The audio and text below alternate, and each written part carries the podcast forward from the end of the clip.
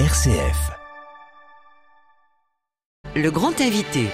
Emmanuel Macron commence une tournée de quelques jours en Afrique, le Gabon et l'Angola d'abord, puis il poursuivra son déplacement en République démocratique du Congo et au Congo-Brazzaville, un déplacement aux défis nombreux sur un continent où la présence française est de plus en plus contestée et où l'influence de la Chine et plus encore de la Russie va croissant. On en parle ce matin avec vous Pierre Vermeuren. Bonjour. Bonjour. Vous êtes docteur en histoire et professeur d'histoire contemporaine à l'université Paris 1 Panthéon-Sorbonne. Dans un discours consacré à la stratégie diplomatique et militaire de la France en Afrique, prononcé lundi, le président de la République a souligné la grande humilité dont doit faire preuve la France sur le continent africain. On a l'impression que tous les présidents tiennent le même discours. Qu'y a-t-il de nouveau cette fois? Euh, Je crois que là, il y a vraiment du nouveau parce que, si vous voulez, l'humilité est contrainte. Euh, la France est en très grande difficulté euh, au Sahel, où l'opération Barkhane a pris fin ou est en train de prendre fin. Euh, la France a été euh, en quelque sorte expulsée de trois pays. Euh, le Centrafrique il y a quelques années, le Mali et puis le Burkina Faso, hein, dont les, les, derniers militaires ont, ont, quitté le pays. Alors, il y a toujours des ambassades. Euh, il n'y a pas toujours des ambassadeurs, je crois d'ailleurs au Mali, il n'y a plus d'ambassadeurs.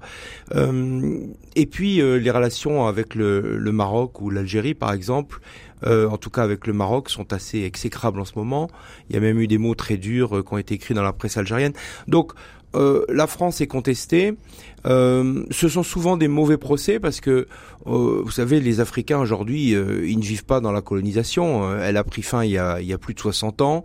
C'était les arrière-grands-parents des jeunes Africains d'aujourd'hui, donc on leur fait souvent porter le chapeau de l'anticolonialisme. En réalité, ils n'en ont rien à faire. Ils ont des contentieux avec leurs gouvernants autoritaires et corrompus, et c'est là que ces gouvernants autoritaires et corrompus et certains pays internationaux, vous dites la Chine, vous dites surtout la Russie, mais aussi les les islamistes en provenance du Golfe, euh, qui ont un rôle très actif au Sahel, euh, eh bien ces gens-là incriminent la France. Et donc la cause de ce rejet de la France, ce serait plutôt le salafisme et la Russie irait par opportunisme se s'introduire dans cette brèche? Ah, c'est clair que la Russie euh, nous fait payer le soutien à l'Ukraine sur le terrain. Euh, on avait déjà vu ça à l'œuvre en, Libye, sauf qu'en Libye on était plutôt du même côté. Mais depuis euh, que les événements, euh, il y a une dizaine d'années, ont éclaté au Sahel avec la désintégration des États sahéliens et l'emprise sur le terrain du djihadisme, effectivement, on voit que Wagner, notamment, qui est un des bras armés de Moscou, s'installait sans aucun état d'âme, qui achète des clientèles, qui distribue des, non pas des armes, mais en tout cas qui, qui, qui grâce à ces armes, euh, s'empare de, de, mines ou de sources de revenus et euh, assure une sécurité euh, très brutalement, mais sans demander de compensation. Un des problèmes de la France, c'est qu'elle essaye de demander des compensations démocratiques, dont au fond les autocrates ne veulent pas, et ils lui font payer le prix cher. Et donc, si la France est aujourd'hui rejetée, ce serait parce que elle cherche à imposer peut-être une vision de la démocratie ou une vision de l'exercice du pouvoir? Alors, n'exagérons pas, euh, mais il y a ça, oui, je pense. Il y a aussi le fait que la France n'a plus les moyens de sa politique. Euh, vous savez, aujourd'hui, la France, c'est 2% des importations en Afrique. Qu'est-ce que c'est que 2% euh, La Chine approche les 20%. Euh, notre des importations, donc ce que l'on envoie. Ce, ce, non, non, ce que la, ce que l'Afrique importe, 2%. Euh, on n'a plus rien à vendre aux Africains. On sait très bien que notre commerce extérieur euh, est très affaibli, que la désindustrialisation euh, et même la production agricole ont fortement baissé en France relativement. Donc euh, les Africains observent cela, ils savent très bien qu'on est endetté, ils sont très au courant de nos problèmes euh, et ils voient que les flux euh, de capitaux, d'aide au développement ne sont pas nuls. Hein. La France continue de, de et puis elle, a, elle, elle, utilise aussi, elle a comme bras armé aussi l'Union européenne, elle, elle joue un rôle important pour, mais l'essentiel des revenus de l'Afrique ne sont plus là. C'est le commerce extérieur, c'est les revenus des immigrés, euh, ce sont les exportations de matières premières, et nous, dans ce jeu, euh, on est un peu mis de côté. Et donc, si aujourd'hui Emmanuel Macron va consacrer beaucoup de son temps pour passer à passer sur ce sur ce continent africain, c'est pour se donner bonne conscience. Est-ce que la France travaille sa bonne conscience quand elle va en Afrique?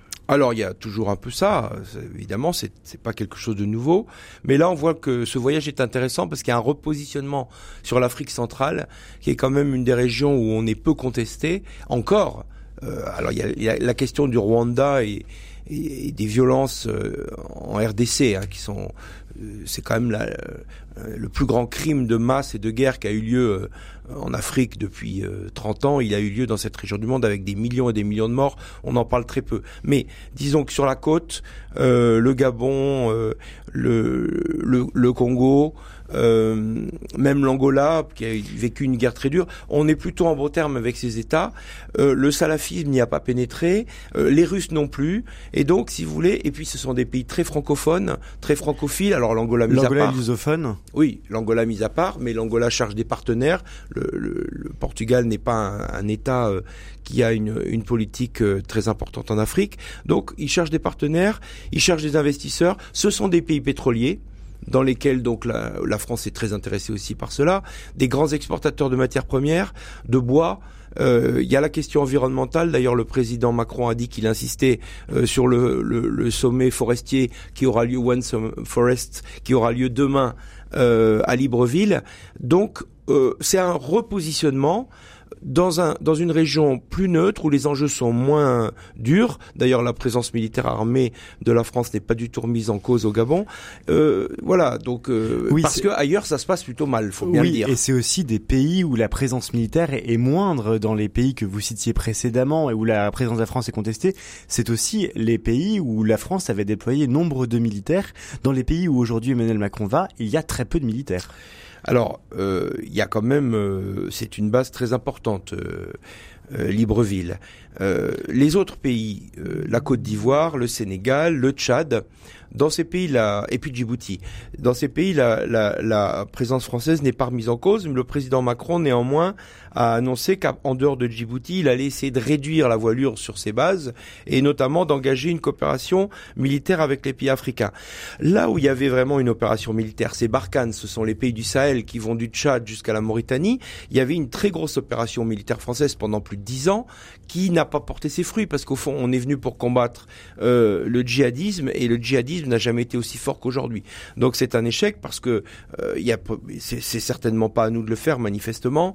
Euh, la France a compté beaucoup sur la coopération militaire des autres pays africains sans aboutir à rien. C'est pour ça qu'il revient aujourd'hui sur cette question en disant il faut essayer de développer la coopération militaire. Ce que la France n'a pas du tout su faire à Barkhane. À Barkhane, on lui a reproché d'être là et quand la France a demandé à l'Union africaine et surtout aux États de l'aider, euh, personne n'était là. Donc il y a effectivement euh, cette question de la sécurité qui est quand même l'originalité de, de la présence de la France en Afrique depuis la guerre froide, plus que depuis la colonisation d'ailleurs, parce que c'est une question de guerre froide aujourd'hui. Euh, et, et c'est là que euh, des évolutions sont possibles. Pas de guerre froide? Oui, parce que la colonisation, si vous voulez, tout le monde était là avec son armée et qui étaient d'ailleurs des armées coloniales. C'est à l'indépendance et après les indépendances, euh, dans un contexte de guerre froide, que les États eux-mêmes ont renégocié la présence française sous forme de, de bases militaires. Et c'était lié en fait des bases qui étaient demandées par les dirigeants africains pour euh, protéger euh, d'ailleurs ces mêmes gouvernements et pour assurer la stabilité. Euh, faut pas croire que c'est un impérialisme. Euh, non, la France est partie. Il y a eu une des indépendances bien réelles et il y a eu des renégociations avec des États souverains et ça n'a jamais posé de problème. Mais à partir du moment où vous essayez de euh, demander des compensations démocratiques, que vous êtes moins riche et que vous êtes moins drôle parce que vous contrôlez un peu l'aide que vous donnez, eh ben vous attirez des ennuis et des ennemis. Pierre Vermeuren, il y a aussi l'importance de la jeunesse africaine, un continent extrêmement jeune, il y a beaucoup d'enjeux démographiques. Est-ce que c'est aussi pour ça qu'Emmanuel Macron souhaite aller rencontrer ces, ces, ces les, populations au Gabon, en Angola? Est-ce que c'est pour parler aussi à la jeunesse africaine? Oui. Alors c'est ce qu'il dit effectivement. Il l'a déjà fait euh, au fameux discours de, de Ouagadougou à l'université euh, il y a quelques années, euh, il y a six ans il s'était adressé spécifiquement à la jeunesse. Bon, vous savez, maintenant, on n'a plus les moyens de notre politique. Faut rester modeste. Je calculais hier, euh, quand un Français naît, 55 Africains naissent. D'accord? Du coup, euh, qu'est-ce que c'est que on peut on peut être maître d'école si je voulais faire un mauvais jeu de mots. Donc voilà, donc voyez, il faut rester modeste. On n'a plus les moyens démographiques, financiers de de gérer, de s'occuper comme ça a été fait à une certaine époque de l'Afrique. Il faut y jouer un rôle, c'est très important, mais il faut euh, laisser les Africains euh, se développer, assumer leur destin et euh, le contrôle des gouvernements. Il, il sera, les jeunes le feront. Ce n'est pas la France. La France, elle est coincée entre une jeunesse qui n'en a strictement rien à faire de la colonisation, mais qui veut vivre, qui veut euh, éduquer, s'éduquer, euh, qui veut travailler et qui est coincé par des appareils d'État avec qui nous sommes en relation, avec qui d'ailleurs tout le monde est en relation, qui sont très corrompus, très affaiblis, qui sont incapables d'assurer les services euh, publics, les grands services. Il n'y a plus d'hôpital, par exemple, dans un pays comme le Burkina Faso. Il y a 16 ou 17 millions d'habitants. c'est quand même catastrophique parce que les médecins, où est-ce qu'ils sont? Ils sont en Europe. La moitié des médecins de l'Afrique sont en Europe.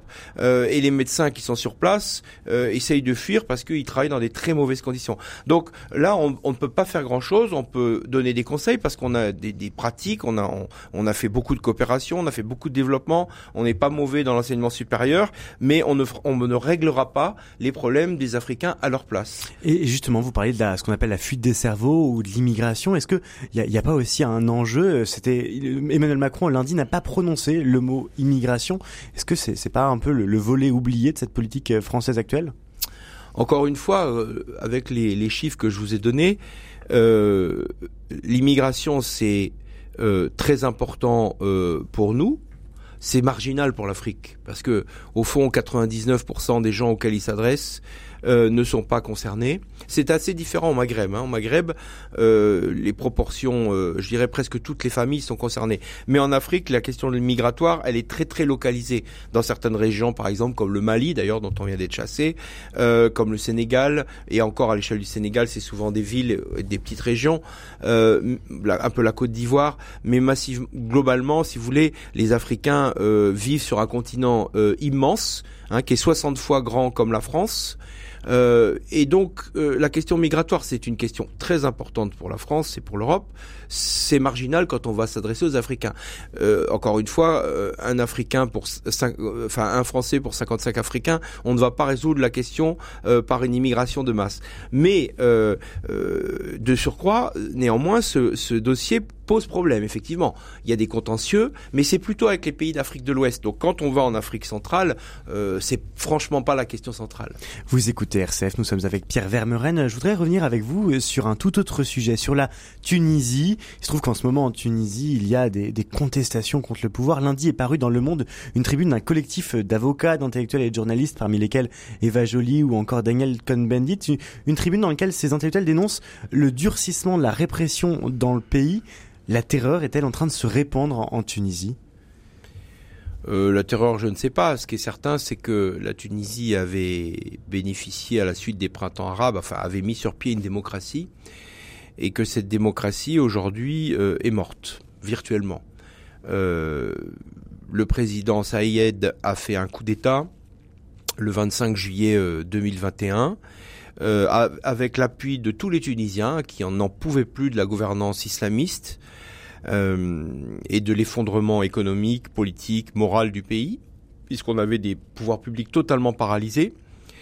Et depuis euh, qu'il est au pouvoir, ça fait euh, deux ans maintenant, bientôt, il est en, quelque sorte paralysé à la fois par de l'incompétence, parce que ça n'a pas été préparé, parce que euh, il a fait une réforme de la Constitution qui lui donne à peu près tous les pouvoirs. Mmh. Et dans la phase très récente, il y a quelques semaines, quelques mois, euh, quelques semaines, euh, il y a un raidissement autoritaire avec des arrestations, euh, des euh, censures, euh, des actes autoritaires, et donc les Tunisiens protestent. Et donc ce qu'on ce qu'on lit là dans la presse française dans cette pétition, c'est un relais effectivement de d'une partie importante de, de l'opinion publique tunisienne, notamment des, des avocats, des magistrats, des syndicats, qui protestent contre ces, cet autoritarisme qui en réalité masque une grande impuissance et une totale incompétence. Euh, voilà, pour répondre à votre question. Merci beaucoup Pierre Vermeren d'être passé ce matin par l'antenne de RCF et d'avoir accepté notre invitation pour revenir sur le déplacement d'Emmanuel Macron en Afrique actuellement et dans une moindre mesure aussi sur la, Tunisie. Merci beaucoup, il est 8h24, vous écoutez RCF.